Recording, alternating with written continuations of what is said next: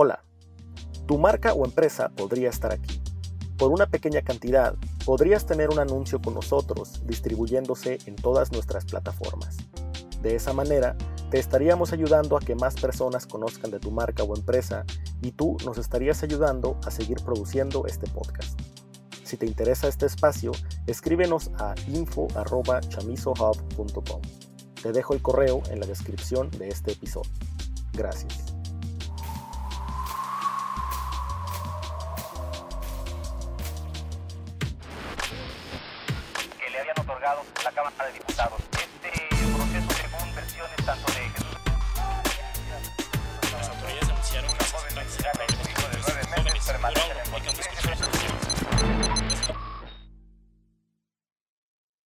Bueno, Ian, pues te, quiero agradecer mucho el tiempo de, estar aquí con, nosotros en cada siete. Ya teníamos ganas de tenerte acá, habíamos, nos habíamos puesto un poco de acuerdo, pero no habíamos empatado fechas.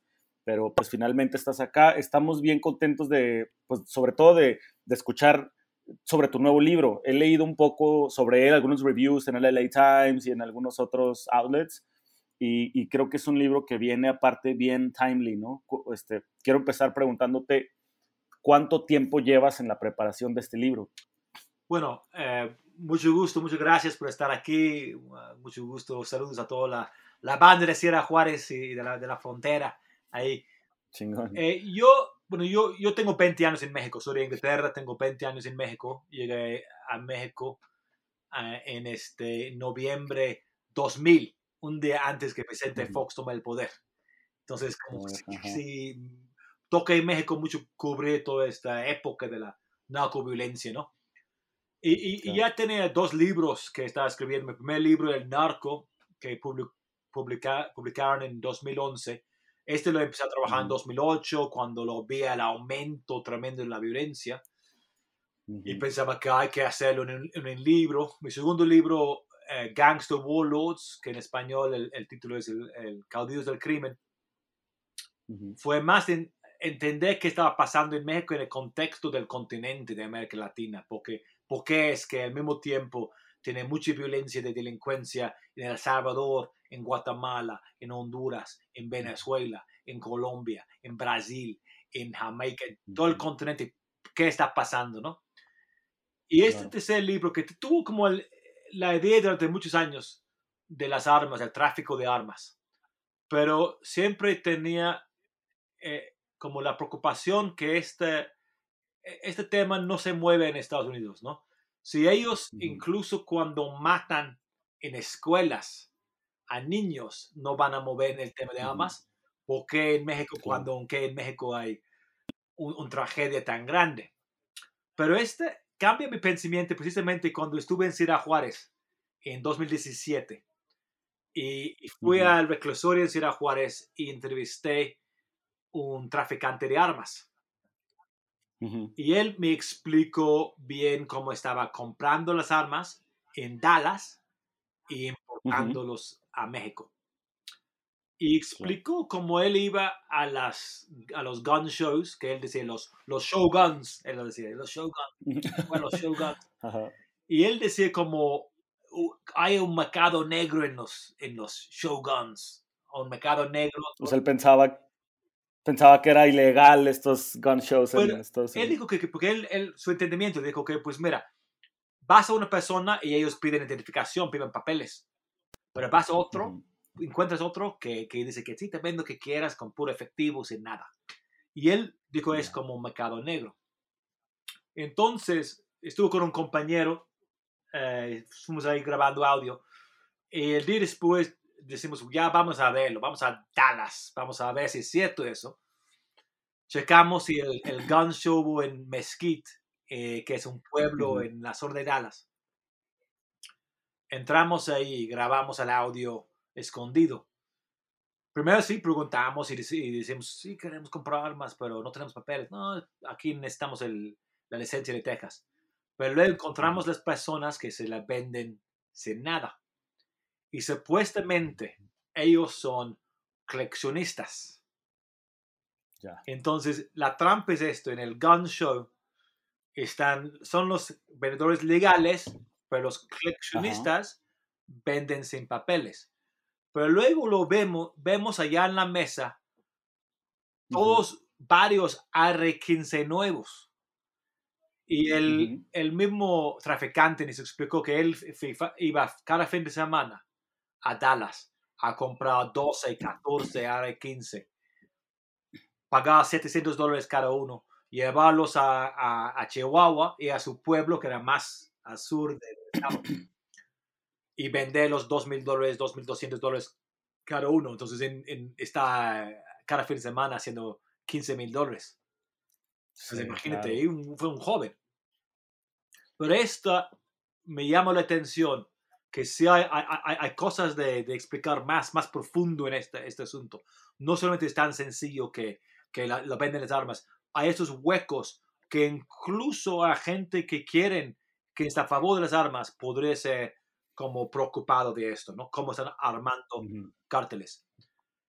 Entonces entré el asunto durante cuatro años de entrar al mundo de armas de fuego, eh, ir eh, siguiendo este rastreo, ir hasta Europa Oriental donde fabrican los AK-47 que le llegan a México.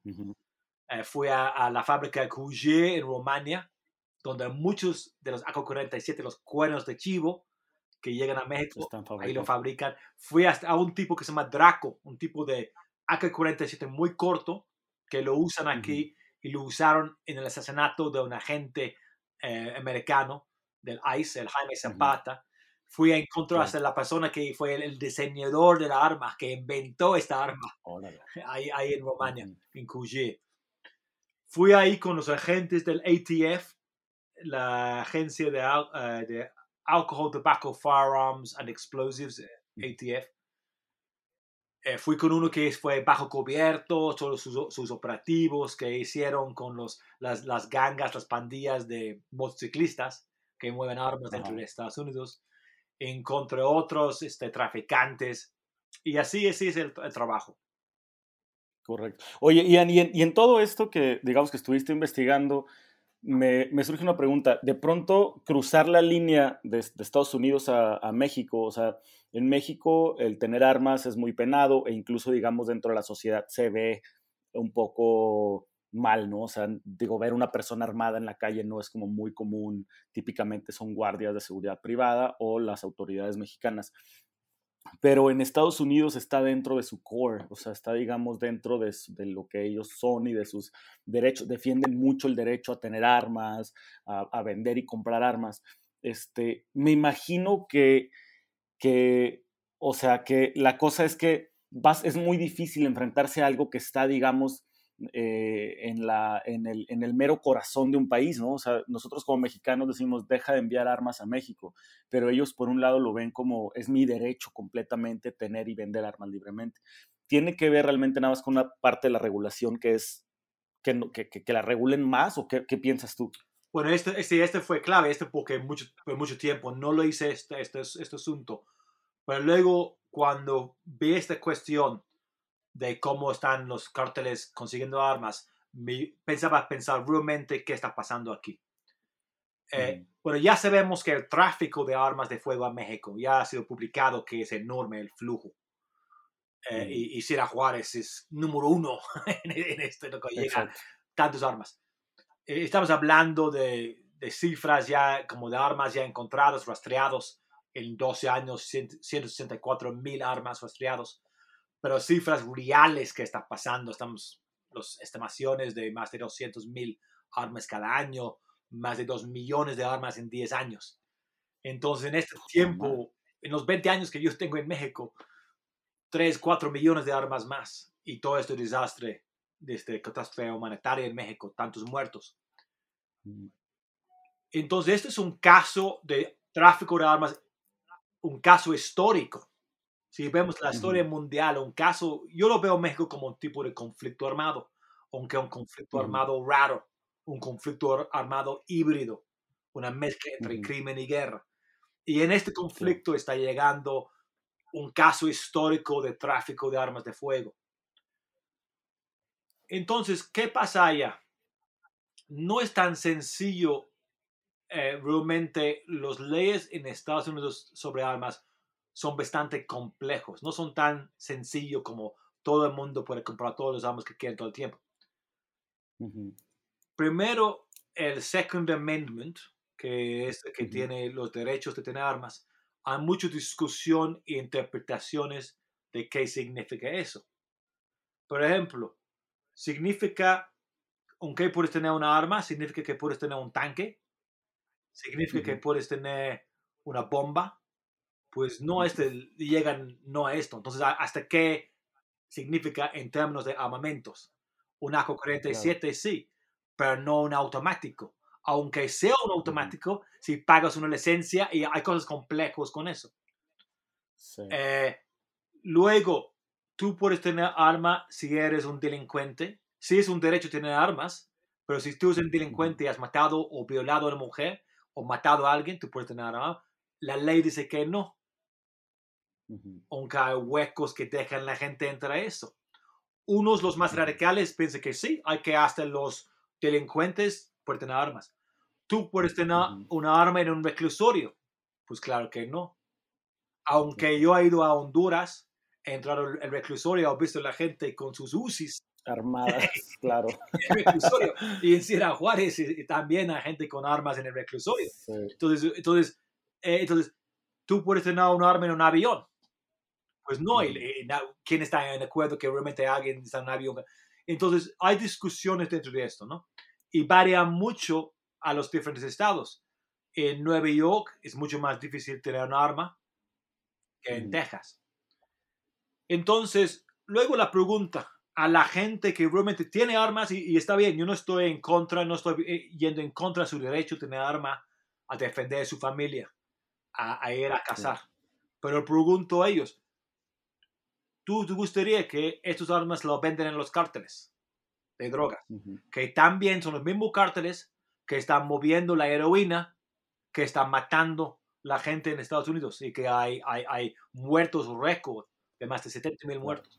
Entonces, hay Y que son los mismos cárteles que están generando violencia en los países que luego terminan buscando refugio en Estados Unidos. Exactamente, es otra cosa. Y, y el ciclo, porque las armas también están llegando a Honduras, El Salvador, Ujú. Guatemala, donde está un crisis comple- comple- completo, donde están llegando refugiados y muchos de ellos, todos tienen sus historias. Salió porque me bale, como uno encontré que lo balearon las dos piernas. Unos como una, una mujer que encontré en, en Tabasco, en una silla de ruedas, que estaban cargando a ella porque ha sido víctima de una bala. Entonces, están corriendo las balas, llegando a la frontera, poniendo crisis a la frontera y poniendo todo esto político. Entonces, hay muchas cosas revueltas. También, Ujú. ¿qué pasa? En Estados Unidos tienen eh, igual como 400 millones de armas allí, más de los sigui- siguientes 25 países juntos. Ujú. Al mismo tiempo tienen policías muy fuertes. Entonces aguantan los delincuentes. Mientras en México, en El Salvador, en Honduras no aguantan la delincuencia. Ahí lo Ujú. tienen los, como esta cosa. Un lado, mucho delincuente armado. Otro lado, policías federales que lo pegan duro.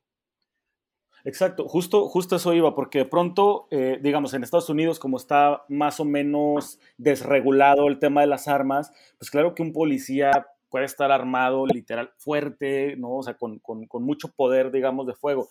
Las policías mexicanas, sobre todo las policías locales, municipales, tienen muy poco poder de arma. O sea, a veces realmente, hasta recientemente que empezó la guerra esta contra el narco que hizo Calderón, fue cuando armaron a muchas de las policías locales con armas largas, pero antes traían una, un revólver ahí, una 9 milímetros, ¿no? O sea, un handgun, lo que le llaman pistola de mano, y apenas ahora se, se armaron, versus los cárteles que están comprando todo este armamento estadounidense súper fuerte, súper potente, estas armas cortas como las que dices, las, las, las recortadas, ¿no? Que son también muy, muy letales. Eh, ¿Tú crees que el gobierno mexicano ahorita, o sea, ves los videos, por ejemplo, del cártel de Jalisco Nueva Generación? Traen tanques, traen eh, este, armas que pueden derribar helicópteros, eh, granadas, etcétera. ¿Tú crees que la policía mexicana está bien armada o, o, para, digo, para combatir a estos, estos delincuentes o, realmente están superados en el tema de arma ya en este punto? Bueno, entonces, como, si lo vemos el conflicto en México, la violencia en México, eh, yo lo veo que es un, un, tipo de conflicto armado híbrido.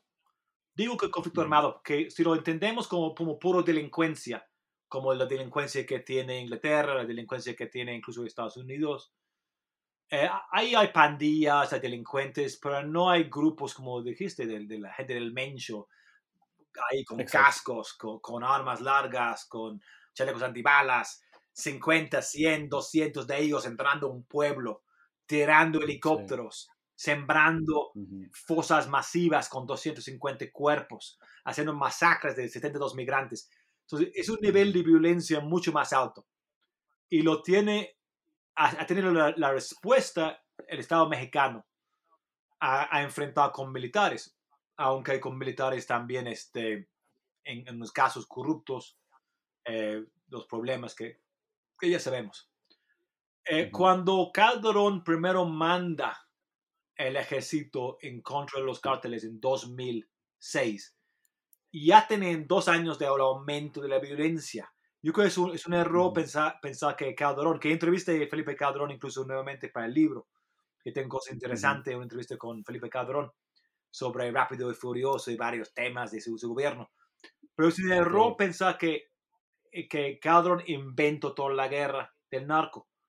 Porque yo estuve cubriendo eso desde el Nuevo Laredo en 2004, 2005, y empezó a aumentar mucho la violencia en aquel tiempo. Calderón contesta a esto pero también aumenta mucho más. No estoy en favor que hizo Calderón. Pero eh, ah, entonces, lo tienen este, este conflicto y como tienen este, delincuentes fuertemente armados. Hemos visto casos, creo un caso típico en, en, en, paso también en Ciudad Juárez.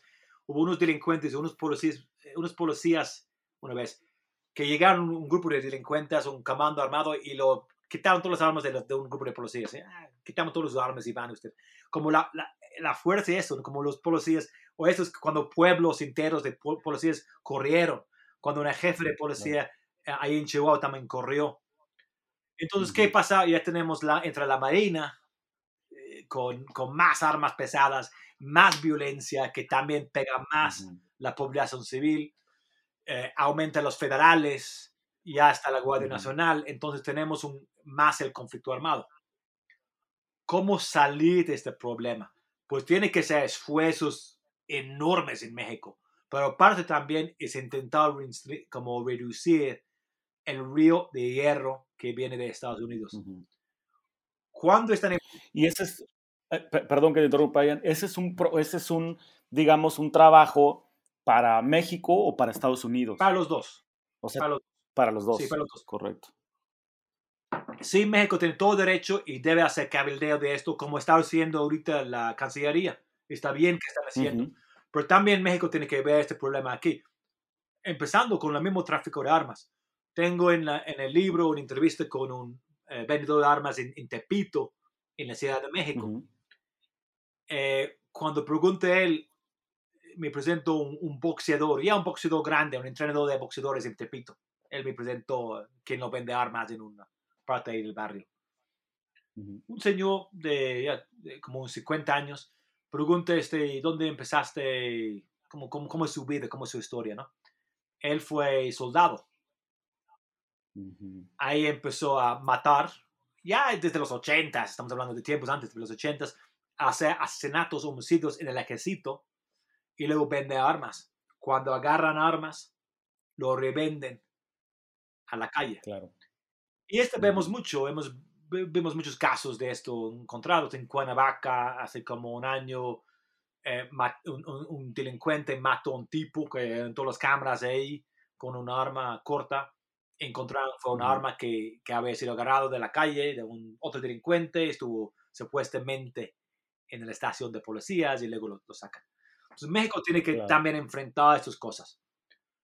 Pero este, para empezar a recuperar en México, tener un nivel de seguridad básica que no tiene. Tiene que tener como reducir el poder de los delincuentes. Y este es para empezar. También hay muchas cosas que hacer para intentar tener como un, un- un Estado de Derecho en México. Correcto. Y, y lo otro que me, que me viene a mente, Ian, es, digo, como, como dices, tú empezaste a cubrir esto cuando empezó a escalar esa violencia. Luego Calderón quiso, digamos, ponerse al mismo nivel de esa violencia para contrarrestar a los criminales, me gustaría pensar. Pero ha escalado mucho, ¿no? Me imagino que los criminales de pronto dijeron, ah, ok, ya salió el ejército con armas, bueno, vamos a conseguir lanzagranadas. Y luego el ejército mexicano dice, ah, bueno, ya consiguieron lanzagranadas, vamos a conseguir esto. Y va escalando. ¿En qué punto dirías tú o, pensarías tú, Ian, que, que eso se, o sea, que eso se pudo detener? O sea, ¿en qué punto tú dices que aquí, aquí ya estaba escalando? Aquí era cuando había que salirse de esa dinámica de ir creciendo en el, o sea, como una especie de, de, de conflicto armado propiamente, de ver quién tiene las armas más grandes o más letales. ¿no? Bueno, cuando vimos la escala de violencia, sobre todo después de 2008, y en Ciudad Juárez también, fue un año tremendo en. Ciudad Juárez 2008, ¿no? Así es. Y lo vimos en Sinaloa también, un aumento fuerte. Y realmente desde, vimos desde 2008 aumento de la violencia y desde ahí México no ha bajado la violencia. Ha sido como subes y bajas, Ujú. pero realmente desde 2008 para acá ha sido un nivel fuerte. Cuando Ujú. llegamos, vivimos estos años y, y yo pensaba, yo creo que mucha gente también pensaba, pero yo pensaba, si tiene este aumento de violencia en México y vemos estos grupos de, vimos cosas tremendas que estaban pasando, masacras, balaceres, balaceras, todo esto que estaba pasando en estos años, 2008, 2009, 2010, bajo de Calderón, ¿no? Que se fue mal la guerra de Calderón. ¿Hasta qué punto esto iba a llegar? ¿Cómo iba a llegar a México a ser un, como un colapso? Como destabilizar México completamente. ¿Cómo puede tener estas cosas pasando? No pasó. En una forma México aguantó. Sí Ujú. pasó en unos puntos. En Michoacán, por ejemplo. Ahí lo viste realmente un Exacto. colapso con que suben autodefensas y, y una cosa que con un colapso del Estado en una forma. En un- en unos momentos lo vemos capítulos como Culiacán, el Culiacanazo. Lo vimos en Tamaulipas, ¿qué pasa ahí? Pero como país aguanta y convive con la violencia. Estaba pensando el otro día que tengo el, el respeto 100% del pueblo mexicano en la forma, no sé si suena un poco feo eso, pero en la forma de aguantar las cosas. Porque en México Sí. aguanta violencia, pandemia, crisis económica. Lo aguanta y sigue. Y yo creo que esa es la, la- la clase popular, la clase pobre, la clase trabajadora, que sigue levantando en la mañana, trabajando, buscando y llevando, ¿no? Y, y- y esto, entonces, de una forma que el, el pueblo mexicano siempre está como el, el, el- como el punto, piensa, el, el país colapsa, pero aguanta, aguanta, aguanta. Eh, Sí. y, y convive, ya estamos en esto, conviviendo con grupos armados, conviviendo con masacres, conviviendo. Otra cosa es triste, porque de una forma no debemos convivir con eso. No de- debemos aceptar que hay 70 mil desaparecidos. Exacto. Eh, pero eh, eh, esto es como, como dónde está. Yo creo que estamos como en una forma del conflicto armado sigue, híbrido, sigue moviendo. ¿En qué debe hacer el gobierno con esto? O, o que también hay que ser realista, porque antes, como intenta poner propuestas, debe hacer esto, esto y esto, esto, el gobierno mexicano. Y al final, Claro. que, que lo digo, no llega a ningún lado. Claro que ser realista, yo intento ser realista o, o pensar qué puede hacer esta presidente, pero una cosa es hay que pensar un orden básico, que no deben permitir bloqueos armados en las carreteras. No deben permitir, permitir balaceras en los centros. No deben permitir los delitos como tan fuertes como los secuestros. Aunque los secuestros se han pegado un poco los secuestros con grupos antisecuestros fuertes, que sí ha sido algo de resultados, en- sobre todo en Chihuahua. Pero no deben permitir un masacre como lo, lo de Lavarón, ahí en, en-. Sonora. Deben poner un- un- intentar poner una línea básica Luego tiene que ser una pelea enorme contra la corrupción, que yo lo difiero a grupos como Mexicanos contra la Corrupción. Sí. Y luego tiene que ser un... Yo estoy en favor de pensar en la política, política de la droga e intentar reducir el mercado negro, legalizando unas cosas, buscando más tratamiento. Y al final, unos programas como nivel del Estado, enfocado en los barrios, enfocado en los pueblos, de rescatar a los jóvenes de ser reclutados de los cárteles. Por los cárteles.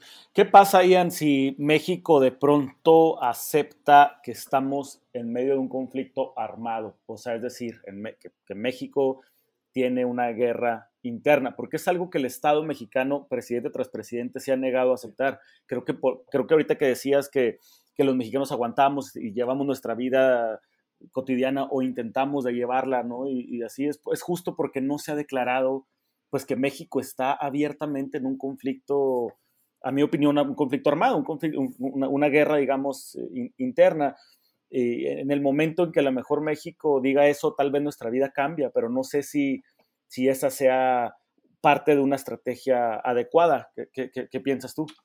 Si lo vemos, el concepto de guerra civil, por ejemplo. Uh -huh y cuando entras realmente en la cuestión de guerras, de conflictos armados, hay varios conceptos, lo ves como una cosa uh, compleja. Pero si vemos guerra civil como uh, los países vivieron en el siglo XX, hablamos de la guerra civil española, la guerra civil en El Salvador, eh, guerra, bueno, antes la guerra civil en Estados Unidos, ¿no? Estos tipos de guerras civiles y luego pusieron como por convenciones, intentaron, cuando guerras civiles, poner unas reglas. Dice, ok, tú eres de un grupo, es otro grupo, hay que tener unos eh, respeto a no matar a los presos, hay que respetar a los grupos en una cosa, hay que llegar a acuerdos. Yo creo que este concepto no funciona en México ahorita. No funciona decir en México a una guerra civil en estos términos y vamos a poner el cartel de Jalisco como si fuera una guerrilla comunista y, y, vamos a dar como derechos que como presos políticos o algo así, ¿no? Este no funciona tampoco. Yo creo que es un, el tipo de conflicto, es un nuevo tipo de conflicto armado. Uh -huh. Este lo escribió un historiador israelí, historiador militar israelí, en los 90 escribió un libro que se llama la transformación de la guerra. Y una forma uh -huh. hizo un pronóstico cómo iban a ser las cosas. Como puede ser un nuevo tipo de conflicto armados. Uh -huh. Entonces, hay que decir que yo uso la palabra crime war como crimen guerra, una cosa, una mezcla uh -huh. de las cosas. Entonces, si aceptamos este concepto, que dice que México tiene un tipo de conflicto armado, pero es un tipo híbrido, que no uh -huh. es una guerra civil, ¿cuáles son las reglas para poner esto? Y hay que encontrar nuevas reglas de eso.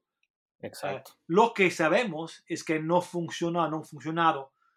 Eh, como si decimos nada más que, pues, esto es por delincuencia común, uh -huh. que no ha funcionado. Y al final, si decimos, pues es delincuencia común, pero están, están, al final estamos viviendo la cosa híbrida, porque él está el ejército en la calle, está la marina sí. en la calle, está la marina baleando con grupos armados de narcotraficantes. Esto es que está pasando. Entonces hay que intentar, ahorita con esta presidencia, bueno, ya ha puesto la Guardia Nacional, por bueno o malo, en una forma, esta es una respuesta a la realidad. Uh -huh porque mucha gente está, está en contra, hay que demilitarizar el país. Sería bien, pero en una forma hay que aceptar la realidad. La realidad. Uh -huh. Pero también sería bueno, uh, yo creo que sería útil eh, intentar formar en América Latina, en varias partes del mundo, intentar como una forma más legal de construir incluso un vocabulario, como palabras. Exacto. Un vocabulario.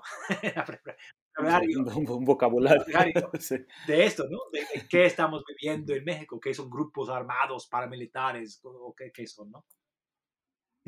Definitivamente. Ian, este, para no alargarnos mucho, estamos llegando al límite más o menos de lo que hacemos el programa. Me gustaría preguntarte qué fue la parte más difícil para ti, de, digamos, del trabajo de reporteo de tu libro. lo, lo voy a mencionar dos cosas. Eh, una cosa, eh, pues ya que, que tiene, ya tiene tiempo, pero siempre la, los cuentos personales del destrozo, eh, el daño humano que lo ves de la violencia, ¿no? E- En, el libro, lo, como empezó la investigación en 2017, fue cuando fue el- el- la, este, la fosa masiva en Veracruz. Ujú. Eh, fui con una de las mamás de los desaparecidos en el puerto, Ujú. unos de ellas que descubrieron la fosa masiva que tiene más de 200 250 eh, cuerpos o restos de cuerpos, que está al lado de un, donde viven personas normales, una residencia, como una forma como una residencia del sueño de clase media. Y luego cuando estaban sacando todos los cuerpos, el olor humano del, del carne humana, como llegan a, empiezan a quejar, ponen a queja esas casas, que la señora que estaba buscando a su, a su hijo desde 2013 y al Ujú. final en 2019 eh, confirmó que su cuerpo, sus restos estaban en, este, en esta fosa. Ah, Ujú. entonces, esta cuestión humana ah, muy, muy complicado. Pero en términos de un, un reto, entrando la cuestión en Estados Unidos con la Ujú. gente de las armas, yo soy británico, eh, final Sí. no- nos van a decir, pues, pinche británico, este, ¿qué sabes? ¿Qué metes en nuestra cuestión de armas?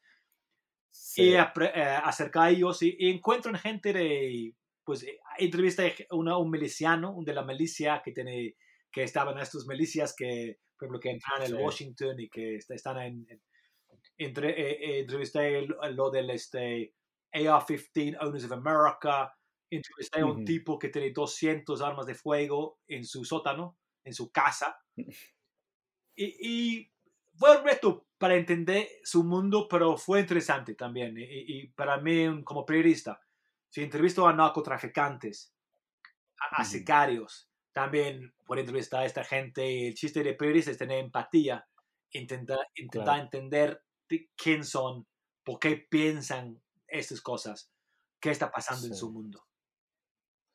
Y, y- y- Calderón, ¿qué te, qué te dijo? O sea, Calderón, ¿qué, qué, digo, se justificó, imagino, con esta decisión que hizo? ¿Qué te contó? Tengo, tengo parte ya en hecho eh, del audio de, de Calderón que ya tengo en línea, que lo puedo escuchar porque ya es largo y contó varias cosas.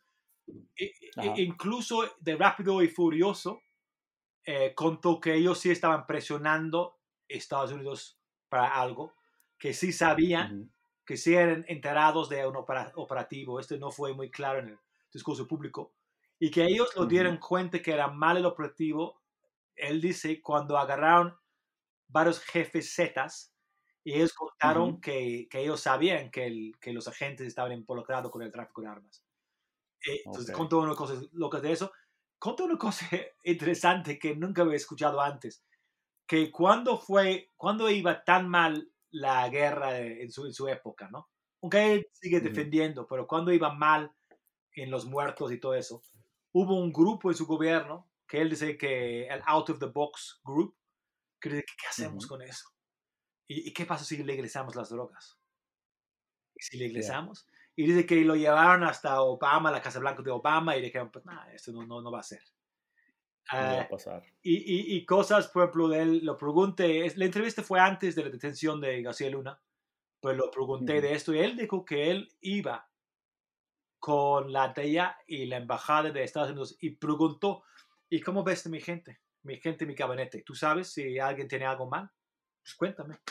Y no le dijeron nada. Ujú. Él también una cosa que dijo, ¿no? Pero sí, hay muchas cosas Sí. también, en- en- explica cómo hicieron el, la iniciativa, la iniciativa Mérida, eh, Ujú. de, de todo como él pensaba, según su pensamiento durante su- Claro. su, administración y su, y su guerra.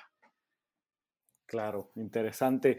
Ian, ¿dónde podemos comprar eh, tu libro? Sí, si puede agarrar ahorita. Está ahorita en, en inglés. eh, espero que después que sale en español. Ahorita está en inglés Blood Gun Money, How America Arms Gangs and Cartels.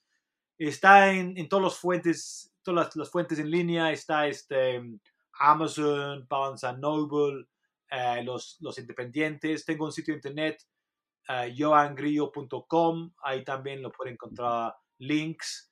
Uh, entonces sí está en, en, Estados Unidos en todos lados. También está en Kindle, uh, que lo puede conseguir en México en Kindle y está en audiobook con la voz de un de Estados Unidos leyéndolo. Entonces sí tiene, ah, sí tiene una, un ex militar en hecho de que, que, está, que está leyendo el libro. Súper. Pues listo, este Ian, yo creo que yo, yo me lo voy a comprar, como te dije al inicio de la entrevista, me lo voy a comprar a lo mejor en el Kindle, lo voy a leer ahora en estos siguientes días completo. Y, pues para la gente que quiera eh, comprarte el libro, ahí está, los que puedan leer en inglés o escuchar en inglés y los que no vamos a, esperar a que salga también en, español próximamente. Lo otro que me gustaría hacer, Ian, es decir a la gente que sí eh, nos sigue en el Twitter de cada siete, que es así como arroba cada siete pod, como podcast. Eh, te voy a etiquetar ahí, te voy a robar en el Twitter por si hay preguntas una vez que salga el episodio y tienen preguntas sobre tu libro, sobre tu investigación y esto, poder hacer una pequeña discusión en un hilo de, de Twitter. Claro, con, con, si gusto. Saludos a todo el auditorio y todos los seguidores del 17.